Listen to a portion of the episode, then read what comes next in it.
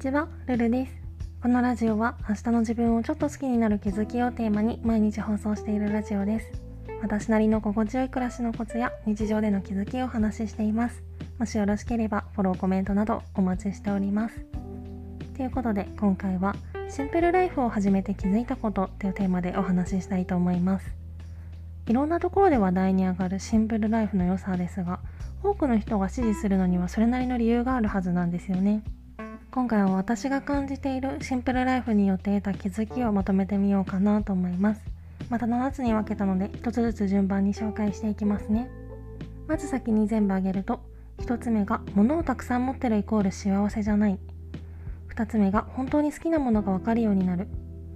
3つ目が時間と心の余裕が最優先。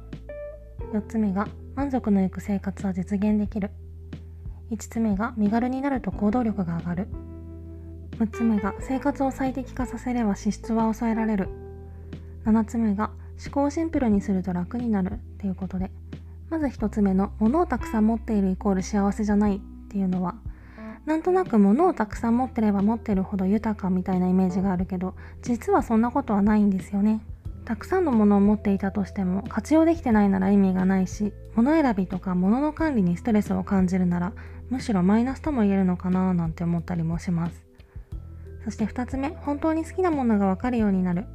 服でもバッグでもできるだけ必要最低限の数にしようと思うとより自分の気に入ったものを選ぼうとするので必然的に自分の好みが見えやすくなるなって思っていて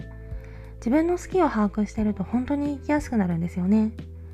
何をするにしてもパッと正解を見つけられるような感覚が心地いいなと思います。そして3つ目時間と心の余裕が最優先。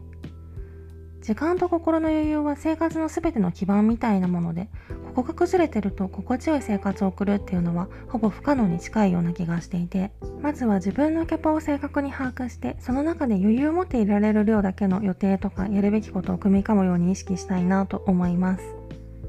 そして4つ目満足のいく生活は実現できる。生活自体をシンプルにすると必然的に暮らしを回すハードルが下がって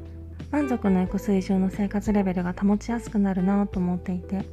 完璧主義だったりして求める理想が高い人ほど暮らし自体をシンプルにしてみることで生活が楽になるかもしれないですね。そして5つ目身軽になると行動力が上がる。よく荷物が軽いとフットワークが軽くなるって言われてる通りバッグとか部屋がすっきりしてると身軽に動けるようになるんですよね。荷物が軽いと動きやすいっていうのはある意味当たり前のことだと思うんですけど部屋との関係は不思議だなとも思ってこれは部屋と心はつながっているということの表れなのかもしれないですね。そして6つ目生活を最適化させれば支出は抑えられる。無駄なところにお金を使わずに本当に必要なところにピンポイントで使うようにしたらこれまでの生活水準を保ったまま支出を減らすことができたなって思って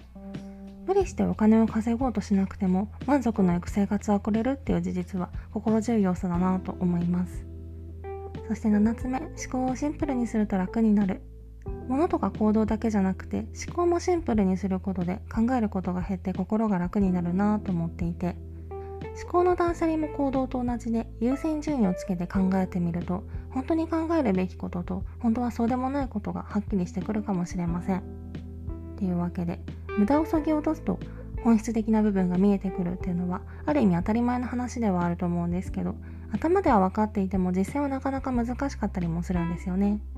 とか言って私もシンプルな暮らしを意識し始めて2年以上が経った今も未だに無駄なこと。私は今は特に思考かなって思うんですけどに振り回されることも少なくなくって。なので急に変わるのは難しいけど少しずつ新しいシンプルな考え方を自分の中にインストールしていきたいなと思います。今回はそんな感じです。レターでの質問感想も絶賛募集中ですのでぜひお気軽にいただけたら嬉しいですそれではまた次の放送でお会いしましょう